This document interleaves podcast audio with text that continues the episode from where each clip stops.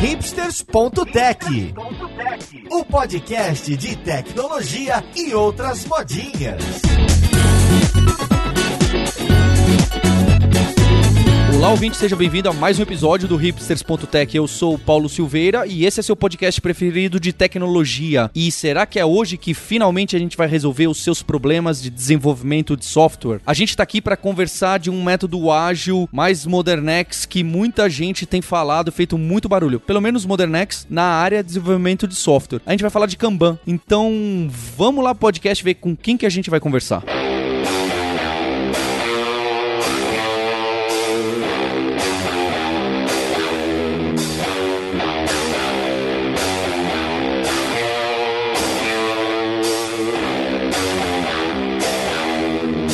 Para essa conversa de hoje, eu tô aqui com o Rodrigo Yoshima, que é consultor e instrutor da Aspercom e também é treinador e coach pela Lincoln Ban University. Como você tá, Yoshima? Fala, Paulo. Muito prazer aí participar aqui do seu espaço. Tô bastante ansioso aí com esse podcast.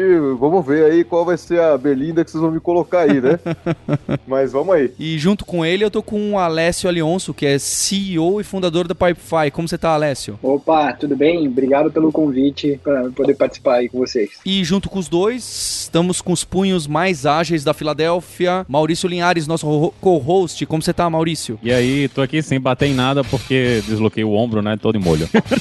Mas vai ter bastante para bater nesse episódio, fica tranquilo. Para começar essa conversa, eu queria entender, eu não conheço, eu queria entender o que que é o Kanban. Yoshima, será que você pode falar um pouco e logo entrar com um exemplo prático de como que isso funciona em desenvolvimento de software? Qual que é o dia a dia e como que são os passos para para quem quer adotar. Bom, legal, Paulo. Sendo bastante rápido aqui, acho que a introdução mais rápida que a gente pode fazer do Kanban. É, o Kanban é um método, né, que surgiu de duas grandes dores, né, que nós temos na, no desenvolvimento de software em geral, né, cara. A primeira dor que a gente sente, pessoas que vão ouvir o podcast aí vão se identificar, a primeira dor, cara, é a sobrecarga de trabalho, né. O mercado em geral está comprado com tecnologia. Hoje em dia os termos que mais se ouve falar no mercado é transformação digital, é agilidade, a demanda é muito grande por tecnologia, então uma dor que nós temos muito grande é a sobrecarga de trabalho, né? Ninguém consegue trabalhar bem sobrecarregado, né? E a outra dor que a gente vê bastante comum, cara, é como a gente melhora isso, né? Como que a gente melhora um sistema de trabalho para ele ser é, economicamente melhor, para ter clientes contentes e como que a gente faz a gestão da mudança, né? Como que isso acontece. O David Anderson, ele estava aqui no Brasil, né? No Lincoln Brasil, que aconteceu na semana passada, né? E ele é o criador dessa abordagem que ele chamou de método Kanban. O método Kanban pega emprestado algumas ideias do Lean da manufatura, sistema Toyota de produção, esse tipo de coisa, né? E quem conhece um pouco de Kanban sabe que tem aquela ideia do quadro, né? Tem aquele quadro cheio de post-its que a gente costuma ver hoje em dia espalhado, né? Em, em todos os ambientes de trabalho que tem por aí, né? Então, é, juntando essas duas dores, cara, sobrecarga de trabalho e gestão de mudança, como que a gente muda, né? Um, uma forma de trabalho para melhor, é que surgiu o método Kanban, né? Então, é, uma aplicação muito prática que nós temos no Kanban hoje, né, faz parte do meu trabalho como consultor, né, uma característica que é muito interessante do Kanban é que o Kanban, ele se adequa, né, ao seu negócio, ele não é uma abordagem que nós chamamos prescritiva. A ideia do Kanban é ele colar no seu ambiente de trabalho,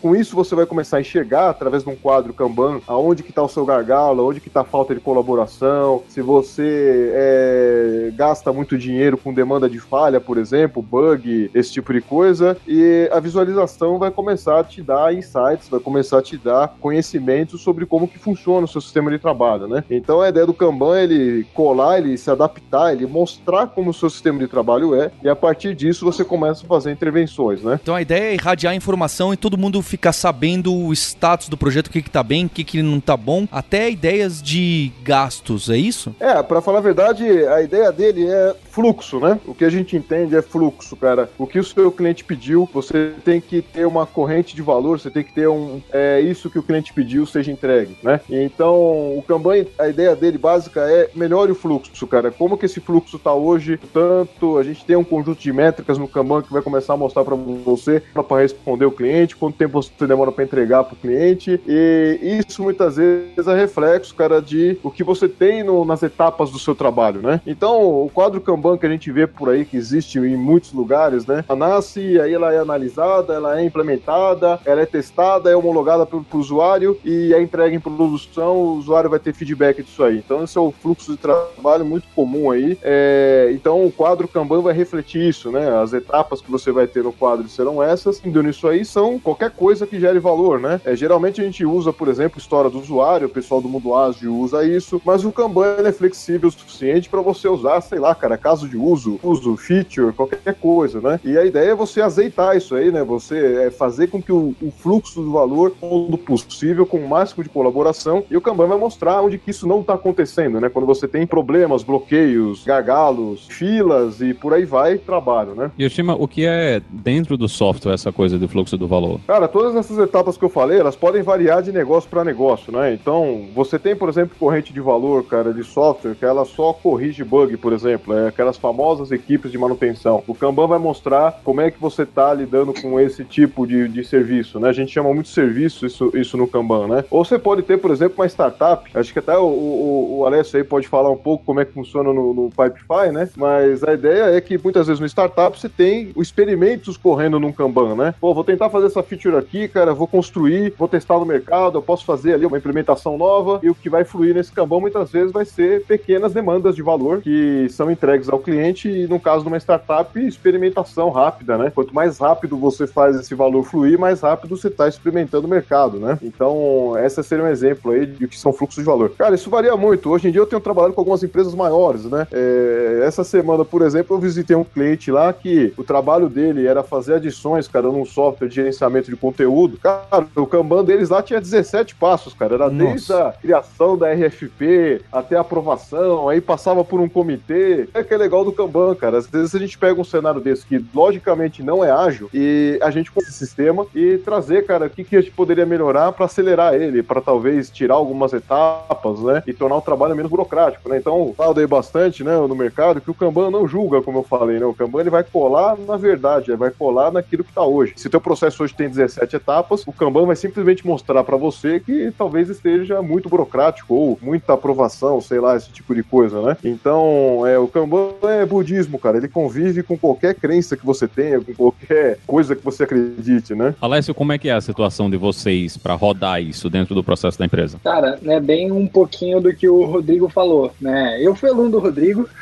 já um bom tempo atrás e com certeza a gente aplicou os ensinamentos dele aqui no Wi-Fi e, e, ajuda a gente demais aí no dia a dia. Eu acho que é aquilo que é muito importante mesmo, é, é bem o que ele reforçou, né? Quando a gente fala em fluxo de valor, é aquilo, porque muitas vezes trabalho que você exerce não necessariamente entrega valor para o cliente. Valor para o cliente é aquilo que ele consegue perceber como uma coisa valiosa que você entregou. E o Kanban é uma forma muito de você conseguir enxergar de uma forma super visual se aquele entregável que você quer fazer acontecer, ele tá e como é que tá aquele fluxo de produção de maneira geral, né? A gente é tão fã do Kanban que o Pipefy, na sua essência, é um software de gestão de processo com visualização Kanban, seja para desenvolvimento de software, que tem times de Kanban que desenvolvem software, ou para RH, onde você tem um Kanban de um processo de recrutamento e seleção, entrevistar o funcionário, vai para a segunda entrevista, vai para a entrevista com o dono da empresa, depois formaliza a contratação. É muito legal falar que isso é bem o que o Rodrigo falou, é, é uma filosofia que você consegue aplicar em qualquer área de negócio, não só em desenvolvimento de software. E o grande diferencial é que você consegue enxergar de forma muito fácil. Qual que é o teu ritmo, o que está sendo feito, o que, que é o gargalo daquele teu processo, porque você tem uma fase do teu Kanban, você está empilhado lá com um monte de coisa, então tem uma super gargalo, né, uma trava naquilo ali. Então hoje a gente usa para tudo e recomenda fortemente que os nossos clientes usem também para desenvolvimento de software, mas para qualquer outro tipo de aplicação, seja um processinho de desenvolvimento de conteúdo, é, ou a gente também tem várias equipes que fazem gestão do roadmap de produto, é um Kanban visual, que vai desde a fase de brainstorming, é, entendimento melhor daquela ideia de produto, aí vai para a fase de desenvolvimento daquela feature, depois vai para beta, depois vai para publicação, onde o time de Customer Success tem que atualizar todos os manuais daquela feature, mandar um e-mail para a base de clientes avisando que tem uma feature nova. É, o Kanban é, é, uma forma de você organizar o trabalho das pessoas, né? E isso a gente usa, não só vende isso no mercado, mas também usa aqui internamente para tudo, desde o to-do da secretária do time aqui ou até nos nossos times de desenvolvimento de software mesmo. Então imagina que eu tenho a minha empresa, né? Empresa pequena, só uma equipe de desenvolvimento, a gente não tem nenhum processo, não tem nada definido, de, não tem nenhum método de desenvolvimento. Como é que eu a aplicar Kanban nesse caso, né? Considerando que eu tenho o software já, ele já existe e eu trabalho criando funcionalidade nova, consertando bug, né? Mantendo a coisa em produção. Como é que eu vou começar o trabalho para aplicar Kanban no meu caso? Deixa eu comentar que isso aí é uma pergunta bastante pertinente pra gente. Existe hoje, cara, um método, para falar a verdade, para você começar com Kanban numa organização. Esse é um ponto bastante interessante. É conteúdo, por exemplo, do KMP nível 1, que é o treinamento da Lincoln University, tá? O método se chama Static, com K no final. E o Static, é, a tradução dele seria abordagem pensamento sistêmico para você introduzir Kanban, para você começar com Kanban. Maurício, você comentou um cenário que é muito comum eu pegar, tá? Tem muitas empresas, startups aí, hoje empresas de produto. Produto, para falar a verdade, é uma área, cara, é um tipo de empresa de software que tem um fit com Kanban excelente, cara. Você comentou algumas restrições que nós temos nesse ambiente que são interessantes. Cara, cujo headcount, a quantidade de pessoas é baixa, né? E, pô, essas pessoas têm que lidar com manutenção, têm que lidar com novas features, têm que lidar com emergência que acontece em produção. É, então, o que acontece? O Static começa com uma pergunta bem simples, cara. Qual que é o propósito da sua organização, cara? O que, que ela faz que entrega valor? Qual que é a coisa que o seu cliente valoriza? Essa é uma coisa importante você entender quando a gente faz mapeamento de corrente de valor, né? Imagina, Yoshima, que a gente decidiu que o que é valor para o usuário ou para a empresa é, são as features entregues com qualidade, ou os bugs corrigidos com qualidade, talvez os dois. Qual que é o próximo passo? Sim, o próximo passo, cara, é você tentar entender quais são as insatisfações atuais. Pega as pessoas lá da empresa, cara, faz uma pergunta bem simples, cara, qual que é a dor que você está sentindo? Isso a gente chama de insatisfações internas e externas, e o cliente também pode estar nessa conversa, né, cara? Cliente, quais são as suas insatisfações com relação ao nosso trabalho? Então, com isso mapeado, cara, você já tem algo que vai direcionar o seu Kanban, cara. O que, que você pretende resolver, né? Qual é o problema que você pretende resolver? A gente sempre diz que o Kanban, cara, é a forma de você é, resolver esses problemas de, de processo, né? Aí, a partir disso, cara, você vai fazer dois passos que são muito importantes, cara, que é analisar a demanda e analisar a sua capacidade atual. Isso aí é uma coisa que acho que vai ser difícil explicar aqui em detalhe, mas a ideia seria, cara, o que, que a gente faz, cara? Tem algum dado histórico aí, sei lá, cara, numa planilha de demandas ou numa ferramenta de gestão que a gente pode fazer uma análise da demanda? Cara, essa demanda, por exemplo, ela é sazonal, ela acontece picos em alguma época do ano, por exemplo, ou você tem que respeitar promoções de feriados, Black Friday, sei lá, né? É, isso é análise da demanda, tá? Aí depois de tudo isso, cara, você vai analisar o workflow. Quando a gente analisa o workflow, você falou duas coisas aí, Maurício, que são interessantes, né? Você viu que você tem dois tipos de tickets, né? Você tem ticket que é feature ou nova implementação, você tem ticket de bug, defeito ou qualquer outra coisa ali que seja demanda de falha, né? Aí a partir disso aí, cara, você vai mapear o workflow de cada um desses tipos de tickets que você comentou. Cara, quando uma demanda surge, cara, o, o, o Alessa até chegou a comentar algo que nós chamamos de upstream Kanban, né? O Kanban de negócio. Surge, cara, o que que acontece, cara? Como é que você define ela? O que que ela é? Você faz análise disso, você pergunta pros usuários e isso aí você vai mapeando o workflow pra cima, né? Pra área de negócio. Aí depois você tem o downstream, cara, que seria de fato o,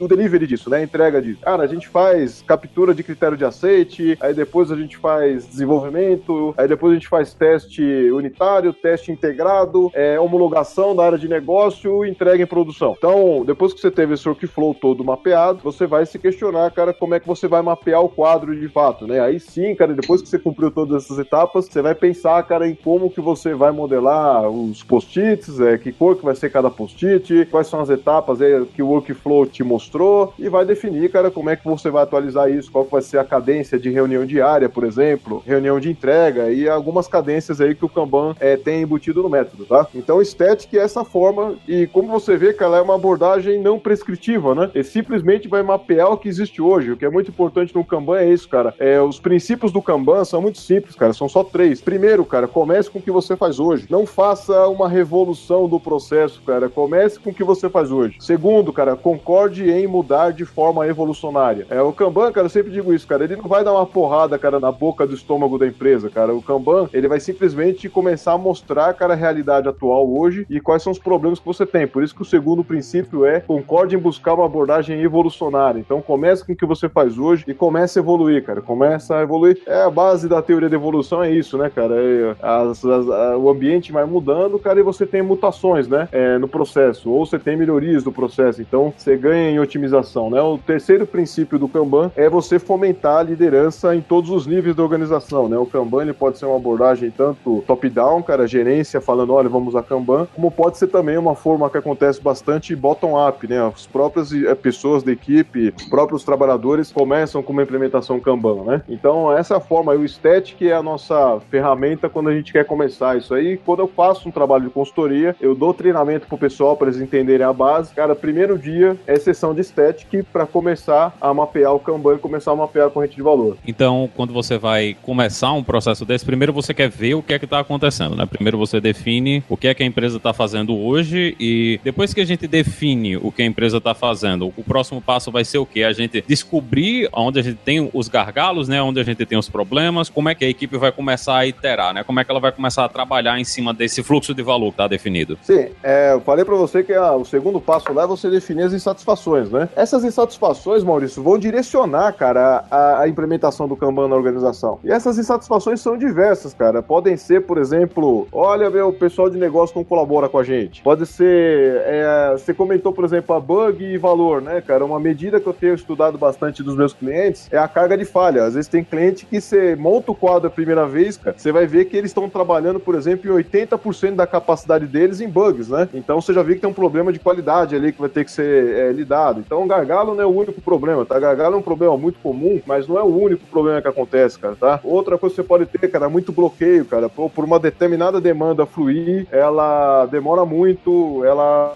passa por muitos estágios ou espera a decisão de alguém, né? A ideia, Maurício, é o seguinte, cara, é gestão de mudança, cara. Gestão de mudança, tá? O que a gente aprendeu com o Kanban, cara, é o seguinte: se você não tem satisfação, cara, é muito difícil você mudar uma organização, tá? Se você não deixa essa insatisfação clara, se você não tem, por exemplo, cara, métricas que digam, cara, qual que é o impacto no negócio de, uma, de um determinado problema, né? É muito difícil você mudar, né? Quando tá tudo bem, cara, ninguém quer mudar nada, né? O ser humano tem uma tendência, homeostase, né? tem uma tendência a buscar conforto, né? Então, é, a ideia do Kanban é exatamente isso, cara. Cada problema que você vai vivenciando, você vai é, buscando uma forma de você mudar. É, vocês estão notando que até o presente momento, cara, o Kanban, ele não é prescritivo, como eu falei, né? A ideia do Kanban, ele... eu já tenho trabalhado com Kanban mais ou menos uns oito anos, tá? A primeira implementação Kanban que eu fiz foi na Sul América Saúde, isso foi é, 2009 para 2010. Desde então, eu já fiz coach com 200 equipes, já rodei static aí, como eu citei mais de 200 vezes, cara, e nunca um Kanban é igual ao outro, cara, porque as organizações são diferentes, cara, são pessoas diferentes, com tecnologias diferentes, então os princípios ali estão sempre presentes, né? A ideia de você fazer com que a corrente de valor funcione, né? Fazer com que as pessoas tirem a sobrecarga das pessoas para que elas trabalhem tranquilas, então a gente tem ideia lá do Kanban é de limitar trabalho em progresso, né? Não trabalhar com muitas coisas ao mesmo tempo. Então, é, o Kanban ele é muito mais um diagnóstico do que necessariamente um processo, né? O Kanban ele vai mostrar, cara, aí a possibilidade de você evoluir. E evolução é, quem conhece um pouco a teoria da evolução, é baseado no estresse, né? Cada mutação que acontece, a, a, a natureza testa, né? Se isso aí está adequado a, a, ao ambiente ou não, né? Yoshima, tem como tu definir essa parte de limitar o trabalho em progresso? Por que fazer isso é importante e como é que a gente aplica isso? Esse é um ponto bastante sensível, porque é o segundo princípio do Kanban é esse, né? Quer dizer, a segunda prática do Kanban é essa, né? A primeira prática é uma prática que todo mundo conhece, que é visualizar o fluxo, né? Visualizar o trabalho. A segunda prática do Kanban, cara, é limitar o trabalho em progresso. O que, que significa isso, é... Maurício? Você tá aqui fazendo podcast comigo, cara, com o Paulo aí, com o Alessio, e, cara, possivelmente você poderia estar escrevendo um relatório junto com isso, ou tá escrevendo código, né? O que que acontece, cara? As pessoas, elas têm uma... Uma das grandes fontes de estresse, cara, que as pessoas têm, elas trabalharem com muita coisa ao mesmo tempo. Então nós temos essa sigla em inglês, que é WIP, né?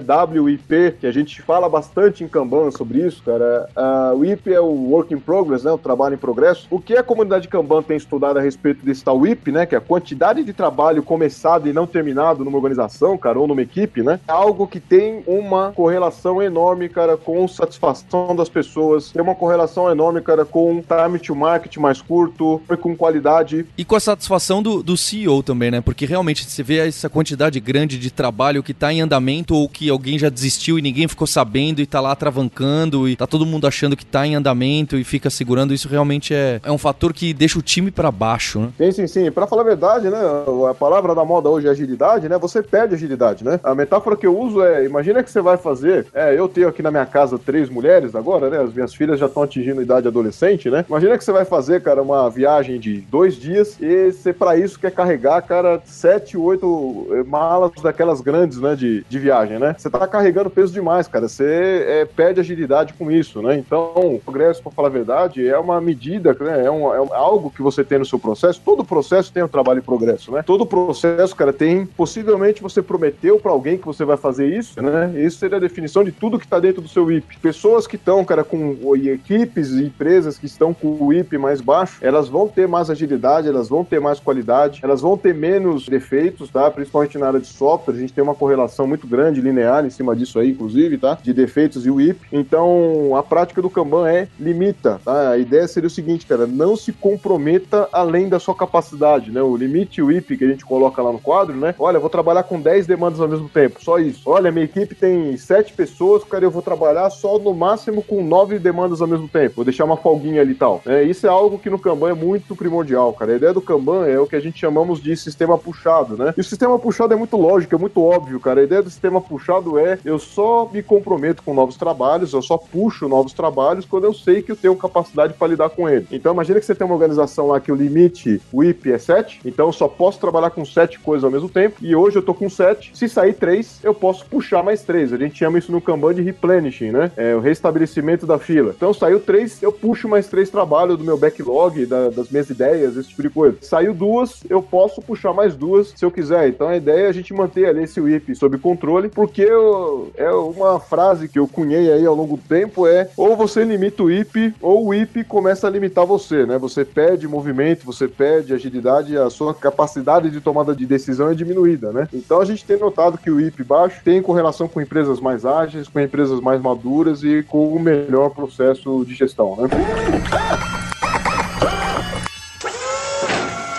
Você está falando então dessa limitação, né, dessas funcionalidades, dessas histórias, ou seja lá o que for que você coloca no seu quadro do Kanban. Mas qual que é o tamanho de cada história? Porque tem sempre esse problema da granularidade. Se eu falo, olha, eu só consigo atender nove demandas simultaneamente, qual que é o tamanho de uma demanda? Porque sempre tem aquele usuário que criou uma história e falou, não, ela é simples, mas ela é um pouco maior, que em alguns métodos ágeis você vai dando as notas e, e, e o grau de complexidade. Como que você faz isso no Kanban? Tá legal. É, Paulo, esse é um assunto que é um pouquinho mais espinhoso, cara, e essa é uma dúvida bastante comum. Acho legal você trazer aqui pro podcast, mas é, eu não vou conseguir dar uma resposta completa aqui, cara. Eu precisaria de um, talvez usar algo mais visual pro pessoal entender e tal, né? Mas o que acontece, Paulo? Eu vou falar uma explicação bem simples, tá? É, você pode olhar, cara, qualquer quadro Kanban que você vai encontrar por aí, ou qualquer fluxo que você tem aí, é, empresas de tecnologia em geral. É o que acontece muitas vezes é o seguinte: pega um cenário, cara, que tem uma, uma parte da equipe desenvolvendo e uma parte da equipe testando testando. É, então você tem skills ali que são definidos né, pelos papéis da organização. Uma coisa que acontece muito, cara, é que a velocidade dessas duas etapas, cara, desenvolvimento e teste, ela não é a mesma. E é muito difícil, cara, você balancear a velocidade dessas duas áreas, tá? Então é muito comum, cara, acontecer de você ter uma fila no meio dessas duas áreas, tá? Tô dando um exemplo mais comum aí, que é uma famosa fila que existe muitas vezes entre desenvolvimento e teste, tá? E o que acontece, cara, as pessoas têm a, um viés, elas têm uma, uma impressão, cara, que olha, quanto maior a demanda, maior o tempo tempo em progresso, né? O maior, maior tempo demora para fluir, é, por exemplo, num quadro Kanban, né? É, só que as pessoas esquecem, cara, que é muito comum a gente ter filas no meio do processo. Quando você vai dar, por exemplo, cara, ah, vou sair aí, cara, da Kaelon aí na Vila Mariana e vou até a região ali da Zona Leste ali, sei lá, qualquer lugar ali, Guarulhos, não sei, né? Se você dá, cara, essa medida de tempo é, baseado na quilometragem, cara, é, não vai fazer sentido, né? Porque, cara, você vai parar em um monte de semáforos, você vai parar no trânsito, você vai parar em... Então, muitas vezes essas pessoas têm essa impressão de, ah, tamanho importa, só que pra falar a verdade depende das filas, né? Depende de quanto tempo, cara, que cada demanda fica parada nas filas, né? Então o que acontece? Nós temos uma medida, cara, no Kanban, uma métrica, né? Que é a eficiência do fluxo. A eficiência do fluxo é muito simples, cara. Quanto tempo que o trabalho fica em fila e quanto tempo que o trabalho fica de fato na mão das pessoas sendo trabalhado. Então o que que acontece? A nossa experiência, cara, é a eficiência do fluxo, ela geralmente é baixa. Os nossos números da comunidade Kanban, cara, dizem que a eficiência do fluxo geralmente ela é entre 5 a 15%. Isso significa, cara, que 15% do tempo o trabalho está na mão de alguém e 85% do tempo o trabalho está em fila. Então, o é, que que acontece, cara? O tamanho ou o esforço que o pessoal costuma se preocupar muito, é, ele representa só muitas vezes, cara, 15% do tempo que o trabalho fica dentro do sistema, né? Dentro do IP. O que que acontece, cara? Se você está preocupado muito com o tamanho e a sua eficiência do fluxo é baixa, você vai estar tá ali preocupado com só 15% do tempo, né? Tem mais 85% que é o trabalho em fila. E o trabalho, quando ele tá em fila, né? Não importa, cara, se ele é grande, se ele é pequeno, se ele é médio, né? Legal isso, Yoshima. Eu criei uma heurística, para falar a verdade, que é muito simples, né? Isso aí virou até uma piada aí dentro da comunidade Kanban, né? É, o que a gente se preocupa, Paulo, é a natureza do trabalho. Se é uma user story, cara, é uma user story, ela vai ter um tamanho ali mais ou menos relativo, o tamanho mais ou menos, né? Mas é a natureza de uma, de uma user story, tá legal? Não dá para comparar, logicamente, cara, mudar um label, cara, com fazer um módulo. É claro. Tá? Porque são coisas de natureza, são coisas de natureza diferente, né? Precisa ter um mínimo de bom senso. Isso. Então a metáfora que eu usei pro pessoal aprender, né, cara, é como é que funciona a estimativa no Kanban, né, cara? Eu vou pegar uma demanda lá que tá no meu backlog, ou vou pegar uma demanda que tá na minha nuvem de ideias e vou puxar ela para dentro do fluxo, né? Eu tenho um limite, então eu tô fazendo esse, esse processo de replenishing, né, que é, cara, tenho capacidade, vou puxar trabalho. Quando isso acontece, cara, eu tenho uma heurística que é muito simples, cara. Entre um cachorro e um camelo, tudo é animal, tá legal? Entre um cachorro e um camelo, tudo é animal. Evite os ratos e evite os elefantes. O Aham. é, que que acontece, cara? Esse tamanho, cara, você não precisa se preocupar se é um pouco, se é uma manhama, se é uma zebra, entendeu? Porque muitas vezes as filas, cara, o tempo que o trabalho vai ficar parado nas filas acaba cancelando esse tamanho, né? Essa preocupação com o esforço, por exemplo, né? Então, é, se você não misturar, cara, ah, pô, vou colocar aqui no meu processo dinossauro, é, elefante, rato, pulga, né? Se você tiver bem definido nisso, que o o Maurício comentou, né? Ah, eu trabalho com bug e trabalho com feature, por exemplo, né? Se isso tiver bem definido, cara, quais são os tipos, né, de coisas que fluem no seu trabalho, fica tranquilo. Tipo, quatro bugs e cinco features. Pra falar a verdade, você tem que definir, na verdade, o que, que você considera como sendo feature e o que, que você considera como sendo bug, né? Então, se esse tamanho aí tiver entre um cachorro e um camelo, cara, você não precisa se preocupar que as métricas do Kanban vão funcionar, cara, que o limite WIP vai funcionar, o fluxo das etapas também, tá? É, eu, eu gostei bastante e eu me enxergo nesses problemas, porque às vezes a gente fica gastando tempo nessa discussão de não, para lá, quebra esse aqui em dois ou não quebra em dois, sendo que isso, perto de todo o problema, que você vai ter que conversar com o designer, e você vai ter que testar, e vai decidir quem é que vai pegar, e, e depois vai ter que conversar de novo com o usuário para ter certeza que era aquilo que ele pediu. Tem tantas outras camadas no desenvolvimento de software que a gente acaba não enxergando, né? E que acho que é uma das propostas que o Kanban quer que você enxergue, que não faz tanta diferença se ele é um camelo ou se ele é um cachorro. Vai, no final, como são nove, ainda mais nove ali no, no work in progress do seu Kanban, vai ser marginal essa diferença. Não, sim, a gente tem observado isso na experiência, tá, Paulo? É, é essa que é a ideia, exatamente, cara. É, tem mu- algum, muitos outros problemas que a gente tem, cara, pra resolver, né? É, então, é o que eu falei, cara, esse ponto que eu tenho falado, isso é uma dúvida bastante comum. Tem gente que fala assim, ah, as demandas têm que ser do mesmo tamanho pro Kanban funcionar. Cara, isso é impossível no trabalho do conhecimento, cara. É, o trabalho do conhecimento, ele tem a característica de ser variado, ele tem a característica de a gente ter é, alguns abacaxis diferentes que- quando a gente tem que resolver algum problema, né? Então, o que a gente tem falado é exatamente isso, cara, é a natureza da demanda, cara. Você não dá pra você comparar algo que é muito pequeno com algo que é muito grande. Mas sabe o que acontece, Paulo? Às vezes, cara, a forma como você estruturou o negócio, é, você já tem isso- é, é, esses lotes, né? Esse tamanho de demanda é mais ou menos definido, né? E se você não tem isso, cara, eu sinto dizer, né, meu? Você tem um, um problema, pra falar a verdade, de gestão grande, né? Porque se você nem sabe o que, que você serve, né? Se você nem sabe qual é o mercado que você tá atuando, o que, que esse mercado espera de você, né? É, é um problema ainda mais grave, cara, que eu não sei se vai ser a gestão micro ali que vai resolver, cara, entendeu? É desse jeito que a gente pensa. E Vocês usam Kanban em todas as fases, em, em todos os pedaços da empresa? Vocês usam só em desenvolvimento? Como é que vocês trabalham com a parte de operações? Isso aí, operações também vai para Kanban? Como é que funciona aí dentro de vocês, na Pipefy? Aqui é, é tudo Kanban. Como o PyFi é uma ferramenta de gestão é, de processo, que a gente tem lá todos os tipos de templates diferentes que o usuário pode usar e tal, seja né, se ele é desenvolvedor ou ele é da área de negócio, essencialmente a, a visualização por padrão do PyFi é a visualização de Kanban. Então a gente acaba usando para tudo, desde para gerenciar o to-do de alguém novo ou até gerenciar o nosso processo de desenvolvimento de software. E mais especificamente na parte técnica, a gente, pela estrutura do PyFi, a gente começou a sofisticar um pouquinho mais. Então a gente tem vários Kanbans. Pensando na jornada né, de desenvolvimento de software, começa lá primeiro, a gente tem um Kanban que é de Customer Feedbacks, onde o time inteiro, quando um cliente dá alguma feedback de alguma feature, alguma coisa que ele gostaria que fosse melhorado, cai num Kanban onde a equipe de produto lê aqueles feedbacks e categoriza, para a gente conseguir entender primeiro é, quais são as coisas né, que são mais prioritárias e que estão incomodando mais as bases usuários, ou está todo mundo dizendo que é uma oportunidade. Aí a gente categorizou esses customer feedbacks, o gerente de produto olha e fala: Ah, tá, eu entendi qual que é o problema aqui específico e eu já tenho uma ideia de melhoria de produto para poder resolver esse problema. Aí ele pega aquele feedback e cria um outro card num outro Kanban, que é o Kanban de roadmap de produto, aonde a gente tem várias fases, né, naquele Kanban específico. Então, tô até abrindo ele aqui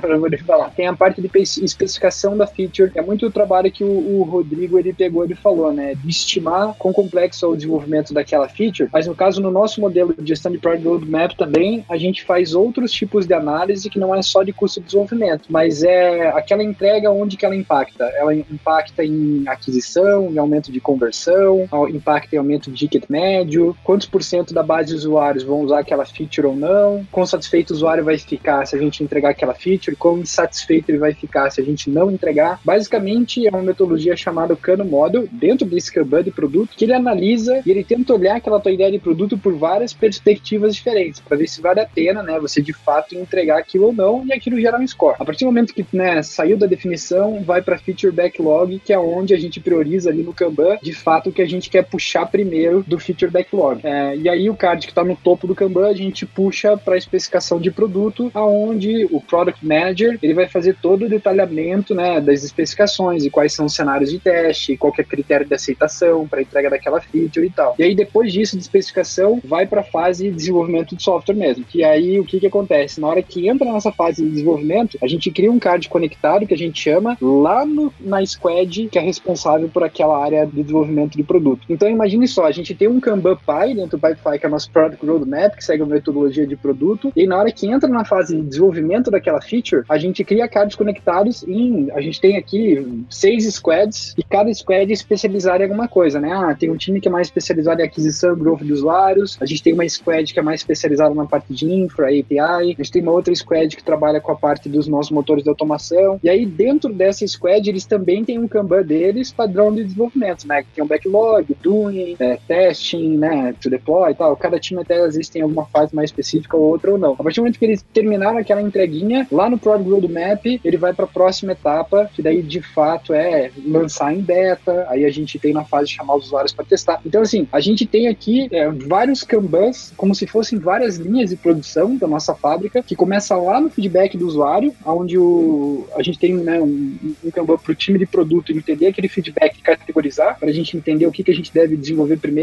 Disso dali, sai as ideias de produto para o Kanban de roadmap do produto, e de lá vai para a equipe de desenvolvimento mesmo. Mas assim, aqui é Kanban para tudo. Você pega o time de produção de conteúdo, que tem que fazer o conteúdo daquela feature nova, seja para lançar no blog ou para atualizar os nossos manuais, cai no Kanbanzinho lá deles uma solicitação para aquela feature. Então a gente acaba. É a melhor forma, o Kanban é a melhor forma de você conseguir enxergar de forma visual e rápida é, o que está sendo feito e qual é o gargalo do teu processo. Essa parte de métricas todas vocês pegam do próprio PyFi. O próprio PyFi está produzindo as métricas para vocês, de coisas que está esperando, quanto tempo demora. Exatamente, você consegue ter é, o, o, tempo fase a fase, para você entender qual é o tempo, né, o lead médio, o tempo de fila em cada fase. A gente tem um cumulativo flow para você conseguir enxergar de forma visual como é que está indo a, a, produtividade do teu time. É, tem várias métricas e, e, aí a gente aprofunda bem para desenvolvimento de software, porque um terço dos nossos usuários são todos né, desenvolvedores. Então a gente tem métrica para quem trabalha com Kanban, se o cara eventualmente usa outra metodologia como o Scrum, também tem o burn down dele lá, né? Enfim, é, dá para eles controlar o progresso dele de várias formas diferentes daí dentro da ferramenta. Internamente, de quanto em quanto tempo vocês reavaliam as métricas? Isso é uma coisa que está todo mundo fazendo todo dia, ou vocês têm uma época para reavaliar, vocês têm um, um, momento que vai pegar a insatisfação interna do pessoal, falar com o cliente, como é que funciona isso? Aí talvez seja um pouco uma filosofia minha, tá? Eu acho que essa questão de progresso você tem que gerenciar dia a dia. Tem as deles, né, do time que o, o pessoal sempre padrãozinho ali, né? Todo dia, 15 minutos para discutir o progresso de como é que tá indo e tal. É, a gente tem semanalmente daí uma parte mais quantitativa, que os POs eles fazem as análises, veem como é que tá indo de fato o progresso dos times e das entregas de produto também. E aí de 15 em 15 dias a gente para um pouquinho que a gente fala que é para fazer as retros, que basicamente a gente vê o que, que tá funcionando, o que, que não tá funcionando, lições aprendidas. É, e aí a gente fala até, a gente brinca que tem as carinhas. Ah, tem carinha feliz, tem carinha triste, tem carinha de lição aprendida, tem carinha de dúvida, que o cara quer discutir alguma coisa, enfim. O processo de você analisar a tua performance e você entender como você tá indo ao longo do tempo é tão importante quanto você trabalhar. Se você não parar para fazer esse tipo de análise e não tiver uma metodologia estruturada para você fazer isso, é como se você estivesse dirigindo o carro, enfiando o pé no acelerador e você tivesse sem velocímetro com a luz apagada. Então, é fundamental você gastar tempo também para discutir a tua produtividade e encontrar formas de você melhorar o teu processo de desenvolvimento. Seja de discutir, puta, como fazer, trabalhar certo com o time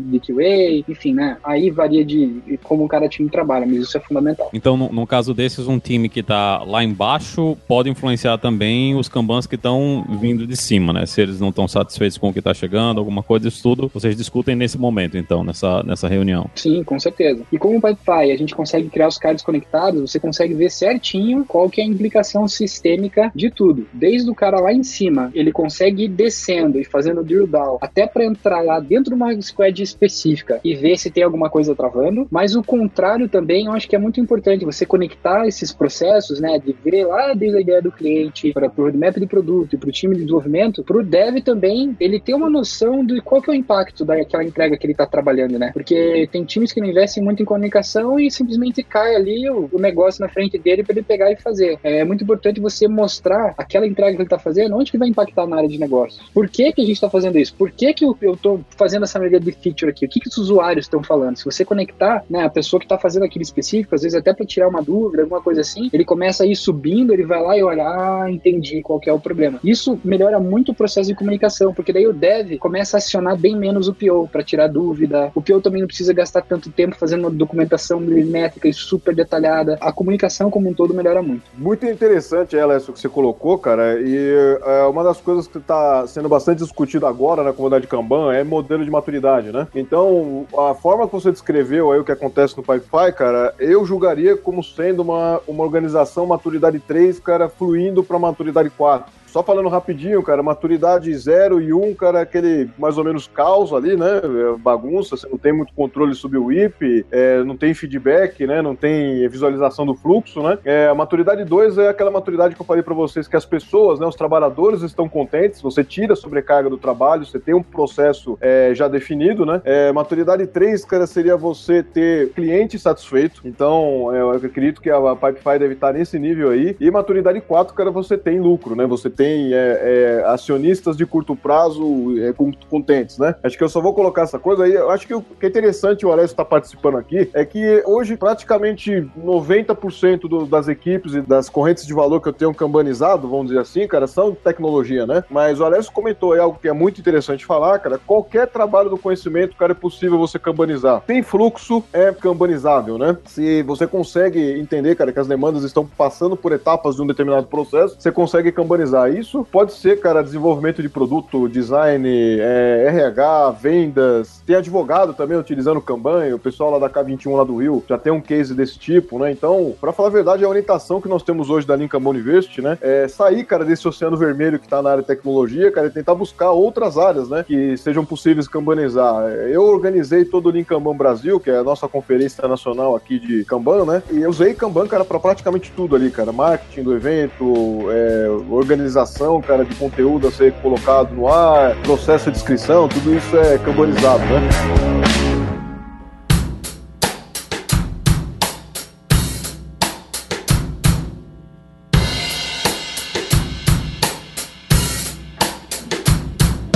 Queria fazer a fatídica pergunta pro Yoshima, que eu tenho certeza que você ouvinte tá com isso na cabeça, falando: pergunta pro Yoshima, pergunta pro Yoshima, qual que é a diferença do Kanban pro Scrum? Sendo que agora, depois dessa conversa toda, já ficou bem claro para mim que tem até um pouco de objetivos diferentes. Mas queria que você respondesse essa pergunta, porque você já deve estar tá até cansado de respondê-la. É uma pergunta bastante pertinente, não é uma pergunta é, que não tem sentido, tá? O que que acontece, cara? Falando um bem básico, assim, a primeira coisa que a gente tem que falar sobre esse assunto é que não são abordagens é, mutuamente exclusivas. A coisa que eu tenho feito nos últimos três anos, pra vocês terem uma ideia, são muitas empresas que usam o Scrum, elas estão insatisfeitas com o Scrum, e o que, que eu faço? Eu vou lá na organização, o cara cola o Kanban em cima do Scrum do cara e começo a ver os problemas, cara, os problemas que o Kanban costumam lidar. Às vezes, cara, o problema não tá dentro da sprint, pode estar tá fora da sprint, ou antes da sprint, ou depois da sprint, ou pode estar tá dentro da sprint mesmo, dentro da sprint também acontecem os mesmos problemas de fluxo que qualquer fluxo tem, tem gargalo, tem tem falta de colaboração, tem é, é, demandas bloqueadas, esse tipo de coisa, tá? Então, o primeiro ponto é esse, cara, não são abordagens é, mutuamente exclusivas. Você pode usar só Scrum, você pode usar só Kanban, você pode usar também Kanban com Scrum, não tem problema nenhum. Como eu falei para vocês, cara, o Kanban, ele é budismo, cara, ele convive, cara, com o evangélico, convive com o católico. É, a ideia do Kanban, ele, na verdade, ser mais uma, uma... Essa que é a grande diferença, tá? O Kanban, a preocupação maior do Kanban, cara, é criar uma cultura de melhoria contínua. Então, como eu falei, cara, se hoje você está usando Safe, por exemplo, você está usando Scrum, você está usando Cascata, você está usando qualquer coisa, a ideia do Kanban é ele colar no seu processo atual e começar a te mostrar as disfunções, né? Então, o Kanban em si, cara, ele não é um processo. O próprio Maurício citou lá no caso dele, né, no caso é, fictício dele, ah, tô com uma empresa que não tem processo. Tem processo. O que acontece muitas vezes é que ela tá numa maturidade zero, tá numa maturidade um, cara, que esse processo ele não é claro. Você não consegue enxergar ele, você não consegue saber, ele não te conta uma história falha, né? Mas o processo sempre tá lá. Talvez ele tá escondido na cabeça das pessoas, por isso que o quadro é importante, que vai tornar esse processo palpável, visível, claro, né? Mas o processo sempre tá lá em qualquer organização. É, muitas organizações chegam para mim falando isso. Ah, aqui a gente não tem processo. Falo, não, tem processo, cara. Você conseguiu entregar alguma coisa de produção alguma vez na sua vida, coisa pro usuário, pro seu cliente alguma vez na vida? Ah, consegui. Não, isso eu faço sempre e tal, né? Mas é um parto, tudo bem, cara. Mas se consegue fazer, significa que o processo tá lá. A ideia do Kanban é tornar ele claro, tornar o processo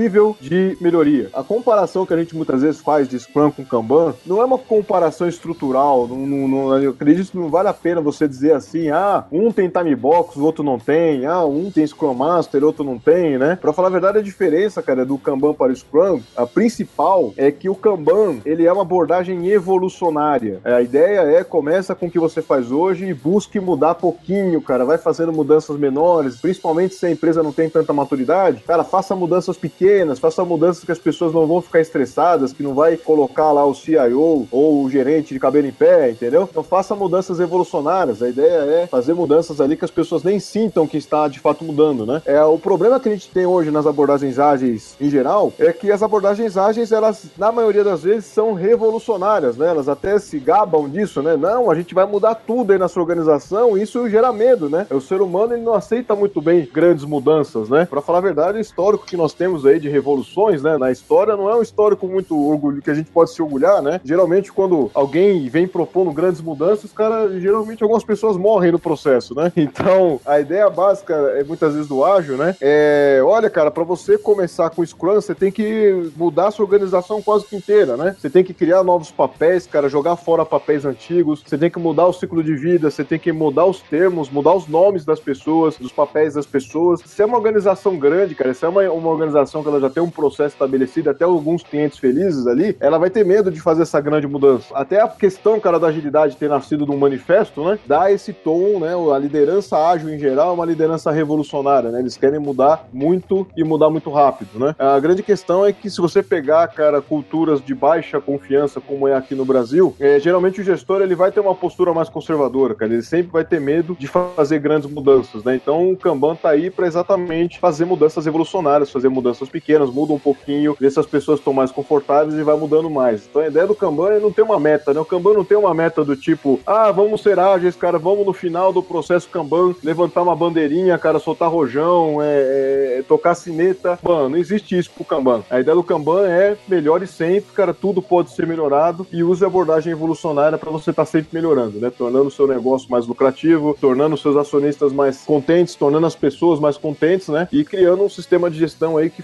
funcione, que seja adequado ao mercado que você está atuando, né? Então deixa eu ver se eu entendi. Apesar do, do Scrum ter um monte dessas cerimônias, a, a grande maioria opcional, o Kanban não vai te dar isso. Ele vai ser um arcabouço e aí você pode usar o que você quiser, quiser embaixo. Ele seria um, um nível um pouco mais alto. É, a, a arcabouço, a tradução que a gente faria seria framework, né? É, o, o Scrum é um framework, o Kanban não é um framework, cara. O Kanban é um método. Então, o que acontece? O Kanban fala assim, pô, o, o Kanban, por exemplo, ele não prega papéis. A ideia do Kanban seria, cara, se você precisa de alguém que tem um certo skill na sua organização, contrata esse cara. Ou então, cara, use os papéis existentes que você já tem hoje. O Kanban vai conviver bem, por exemplo, com um gerente de projeto, que geralmente é um cara odiado nos métodos ágeis aí. É, o Kanban vai conviver bem, cara, com uma estrutura um pouco mais hierárquica. E o Kanban vai começar a mostrar, cara, se a hierarquia é um problema ou não, tá legal? Então, isso que é a ideia da evolução, cara. E comece com o que você tem hoje lá, cara. Não, não mude nada logo de cara. Primeiro, torne as insatisfações mais claras, torne o tiro que você vai dar em mudança de processo mais certeiro, e aí sim você começa a mudar. Tem uma história boa que eu não sei se vale mencionar é, pro pessoal no podcast aí, mas que tem muito tudo a ver que o Rodrigo fala de sempre começar pequeno e fazer várias melhorias incrementais. Eu acho que foi É, isso que aconteceu no Pipe Fire, não foi, Alex? Pô, com certeza, com certeza. Eu acho que pra É. você chegar nessa maturidade, cara, você tem que usar uma abordagem revolucionária. Eu acho que ele sempre tá mudando, né? Não, sempre tá mudando, sempre tá mudando e tá discutindo. E esse é o papel que a gente tem das retros. Assim, pô, só o roadmap, do jeito que tá, pô, tá chegando com especificação de produto muito fraca. Pô, é um negócio super importante? Ah, então vamos colocar uma fase só de especificação de produto e, e detalhar ali o que, que tem que ser feito na especificação de produto. Que daí a gente demora pra ver se tá demorando ou não, onde que tá o gargalo e etc. Você vai aprendendo. A gente tinha começado super pequeno. E aí o pessoal tava falando assim, pô, tá batendo em QA, tá batendo em QA. QA tá sendo gargalo. A gente, puta, mas será que tá batendo? Beleza, vamos isolar. Vamos colocar aqui no Kanban uma fase só de QA. E aí a gente começou a ver o gargalo aparecendo, os cards tudo empilhadinho. A gente falou, opa, tá ali, né? Porque tinha o IP, a gente conseguiu enxergar de fato quem que tava travando o processo como um todo. E é muito importante começar pequeno e começar simples. E se você tem mais de um time trabalhando, eu acho que o, o principal aprendizado que a gente teve aqui no Pipefy, né, depois também de, de, que a gente aprendeu com o Rodrigo e tal, foi, imagina só, quando você tem um time em processo de mudança, você tá tirando as pessoas da zona de conforto e elas estão lidando com o novo. Se você tem vários times diferentes em processo de mudança, é como se fosse um monte de criança pequena para cuidar, cara. Então, você começando pequeno, implementando com um time, começando da forma mais simples possível, uma modelagem que reflita a realidade de como é que aquele time trabalha, né, que o Kanban permite isso, você consegue primeiro ter atenção total sobre a execução daquele time e conseguir enxergar de forma muito fácil aonde que são os gargalos, de onde que eles estão precisando de ajuda. E o principal fator em cascata que eu acho que é o maior ganho de você começar pequeno, que a partir do momento que você tem um time que ele fez os vários J's deles lá de melhoria, né, de, de busca por mais eficiência, e você tem um caso real onde você consegue provar para a empresa como um todo que aquele time foi um nível de produtividade A um nível de produtividade B, C ou D, né, drasticamente maior, primeiro, você tem um super case de sucesso para estimular com que mais pessoas adotem a, a, a, a, metodologia. Segundo ponto, aquelas pessoas que fizeram parte daquele case de sucesso, elas viram disseminadoras da metodologia de conhecimento e fica bem mais fácil de você replicar e espalhar o conhecimento do jeito certo para outros times, outras pessoas, né, que estejam ali dentro da organização. Esse processo ele é fundamental você começar pequeno. É uma bronca que eu tenho aqui, porque assim, a gente vai fazer a mediação de processo, né? Um terço do, do Pipefy são desenvolvedores, mas todo o resto também são da parte de negócio. Mas independente da área técnica que o cara tá, a gente vai lá, a gente fala, beleza, cara, vamos montar teu Kanban aí, né? A gente usa também esse POC, que é a metodologia para você plotar isso e, e, entender, né, quais são as tuas fases do Kanban ali, do, do, processo de desenvolvimento. E aí o manager, ele vem e, cara, ele faz um mastodonte. A gente fala, meu amigo, essa é a realidade? É assim que tá hoje? Não, mas é assim que é o ideal. Eu falei, não, cara, o ideal, você vai chegar discutindo com o teu time e trazendo melhorias ao longo do tempo. Como que tá hoje? Ah, não, esse negócio é bem mais simples. Então começa simples, começa simples. É muito importante você começar simples e começar pequena, porque daí também você tem um ponto de referência de métrica. Olha, a gente tinha tal throughput, tá entregando ali, tá entregando tanto por semana ou por mês, seja lá o que for. Né? É, é o baseline. Se você não começar pequeno e não começar com um processo simples, do jeito como ele realmente é, você não consegue nem enxergar de onde você partiu e como o time melhorou. Né? Então é fundamental você começar assim, da forma mais simples possível. E somente se o teu processo pedir, você aumenta a complexidade de como você está gerenciando aquilo. Se o processo não pediu, velho, continua simples. Continua simples. Para que complicar? Né? Essa é a beleza do Kanban, de você trabalhar de forma eficiente. Eu acho que você colocou a palavra aí que é, eu deveria ter citado, né,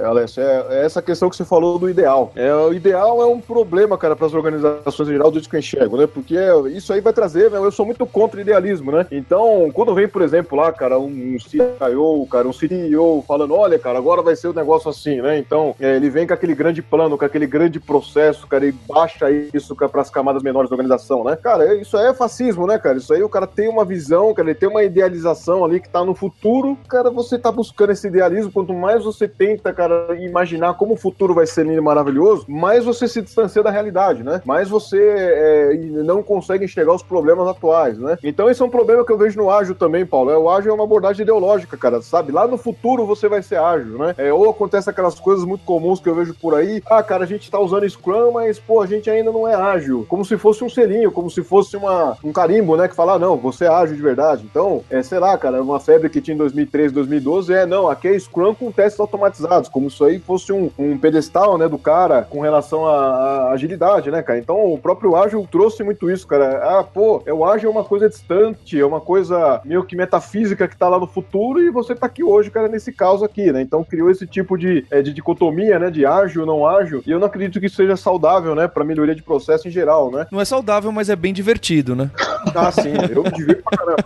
Eu, pra falar a verdade, eu sou o cara que mais riu dessa história toda, né? Ah, existe uma grande tradição, cara, em processos que é evolucionária, né? Se você for pegar lá a Toyota, próprio caso lá de uso do Lean, sistema Toyota de produção, né? É o Taishi Ono, ele era um líder evolucionário, cara. Ele demorou 30 anos, cara, para melhorar o processo do jeito que ele queria na Toyota. Você pega também lá a teoria das restrições lá, do Eliahu Goldratt, também que era uma abordagem evolucionária. Pô, enquanto o gargalo, quando você resolveu o gargalo, o gargalo vai fluir para outro lugar, aí você usa os passos da TOC lá da teoria das restrições para melhorar o novo gargalo que surgiu. E, cara, continua num processo contínuo. Se você fizer isso, você vai aumentar a sua vazão do processo, você vai entregar mais, né? Então, é, posso citar inúmeros casos, cara. A qualidade total lá do Edward Deming também é uma abordagem evolucionária, né? É, então, existiu sempre em processo uma abordagem evolucionária grande, né? Agora, na área de tecnologia, eu acompanhei isso aí muito de perto, que meu trabalho aí nos últimos quase 20 anos é isso, né? É sempre o contrário, cara. É sempre, é uma indústria da moda, para falar a verdade, né? Sempre tem uma coisa nova e essa coisa nova sempre é jogue tudo para fora o que você faz hoje e adota essa coisa nova aqui que eu tô te vendendo numa caixinha aqui, né? Então, e aí é, o baseline vai embora. Não, é, porque é o que acontece muitas vezes em qualquer abordagem que é revolucionária, né? Muito agressivo, as chances de funcionar são menores, né? Pô, joga tudo fora. Aí quando surgiu a orientação objeto, ah, agora a gente precisa de uma abordagem de análise de, de construção orientada a objeto. Joga tudo fora do essencial e assume aqui é, RUP ou algo do tipo, né? Aí veio o CMMI, cara. O CMMI, por incrível que pareça, cara, ele é evolucionário, cara. Você vai pro 2, você vai pro 3, você vai pro 4, mas o jeito que os caras implantam é tudo ou nada, cara. Ah, ou você faz tudo que tá aqui nesse livro aqui, ou nada dá certo, cara. E aconteceu a mesma coisa, cara, com o PMBOK na virada do milênio e um pouco mais pra frente com o ágil também, né, cara? Então, o ágil, ah, pô, se tá errado, é sempre esse o argumento de gestão de mudança do ágil, né? Ah, você tá errado porque você não usa. É... No Kanban a gente não tem isso, cara. No Kanban a gente não tem julgamento. A realidade é o que ela é, né? Esse é um termo que eu acho que o, o Maurício, que tá aí, cara, dos Estados Unidos, ele deve ouvir bastante. Não faz parte do vocabulário brasileiro, né? A realidade é o que ela é, né? É, eu acho que o brasileiro tem esse sentimento mais, não, cara, tá tudo errado, vamos mudar tudo, né? É um sentimento romântico, né, cara? Pô, ah, tá tudo errado, vamos mudar tudo, né? É só que o que a gente aprendeu de gestão de mudança fala que a história é diferente, cara. É, todas as mudanças do tipo, vamos mudar tudo, né? Geralmente elas não conseguem atingir o ideal que ela pregou, né, no começo da revolução, né? É desse jeito que eu enxergo. É, eu, eu, tenho uma minha secreta aqui com o time que a gente faz. O pessoal chega, ah, mas tem que melhorar tal coisa, tal coisa, tal coisa, tal coisa, tal coisa, tal coisa. Eu falei, tá, mas assumindo que a gente consegue atacar um problema só de cada vez, o que, que você vai pegar? Não, mas tem que fazer tudo. Eu falei, meu amigo, você tem 10 filhos, cara. Você pode salvar um só. Qual que é? A hora que você salvar o primeiro, você tem uma mão só. Aí você salva o segundo. E se der, a gente aumenta a capacidade para salvar dois ao mesmo, mesmo tempo. Mas tem que ter uma noção muito clara de quem que é o teu preferido da história. E aí, quando você cria escassez, que é o que o IP faz, e isso eu tô falando para negócio também, tá? Não é só para desenvolvimento, não. Quando você cria escassez, você fala assim, não, meu, existe recursos limitados. Você vai ter que ser mais criterioso para definir o que, que você vai puxar. As pessoas começam a passar por um processo de análise bem mais inteligente, se questionar. Porque a, a maior vantagem, né, de, de, você colocar e mostrar que existe um gargalo ali, né, que os recursos são finitos, é as pessoas perceberem que elas não podem atacar tudo de uma vez é, e é bem mais inteligente você puxando isso e trabalhando com uma capacidade limitada, né? Ah, eu tenho 10 pessoas num time para levantar um muro, cara, é, é, melhor todo mundo trabalhar junto e puxar aquilo da forma, né, mais ágil possível, aquela primeira entreguinha, do que, enfim, você ficar todo mundo paralelizando naquela entrega infinita que você não consegue nem medir a produtividade, ou você só vai ter chance de medir a produtividade do pessoal lá no final do ciclo, quando aí, né, a princesa já tá morta, você não tem mais possibilidade nenhuma de tomar nenhuma ação para você fazer uma melhoria ou evitar que algum problema aconteça. Essa é a maior vantagem de você ter um processo contínuo, onde você quebra entregas menores e vai passando isso para frente na melhor velocidade possível. Bem, queria agradecer a participação do Rodrigo Yoshima. Quem quiser tretar com ele, dá uma olhada na página, tem o um link pro blog dele, pro Twitter. E também queria agradecer a participação do Alessio, deixar um convite pro pessoal conhecer o Pipefy, a ferramenta que eles têm bastante coisa para Scrum, para Kanban. E agradecer ao Linhares pelo episódio. Para você, ouvinte, um abraço, obrigado pelo seu download. Não deixe de visitar o hipsters.jobs, deixar o seu review no iTunes. E também a gente tem uma novidade: saiu o podcast do Like a Boss, likeaboss.com.br que são entrevistas com CEOs e fundadores de startups bacanas para falar sobre liderança, sobre gestão, sobre temas polêmicos. Vai lá, faça a sua assinatura, você que gosta desses episódios mais de business e, e mais de gestão. Um abraço, até a próxima semana. Tchau! Você ouviu o hipsters.tech, produção e oferecimento alura.com.br, cursos online de tecnologia e Kaelon, ensino e inovação. Edição Radiofobia, podcast e multimídia.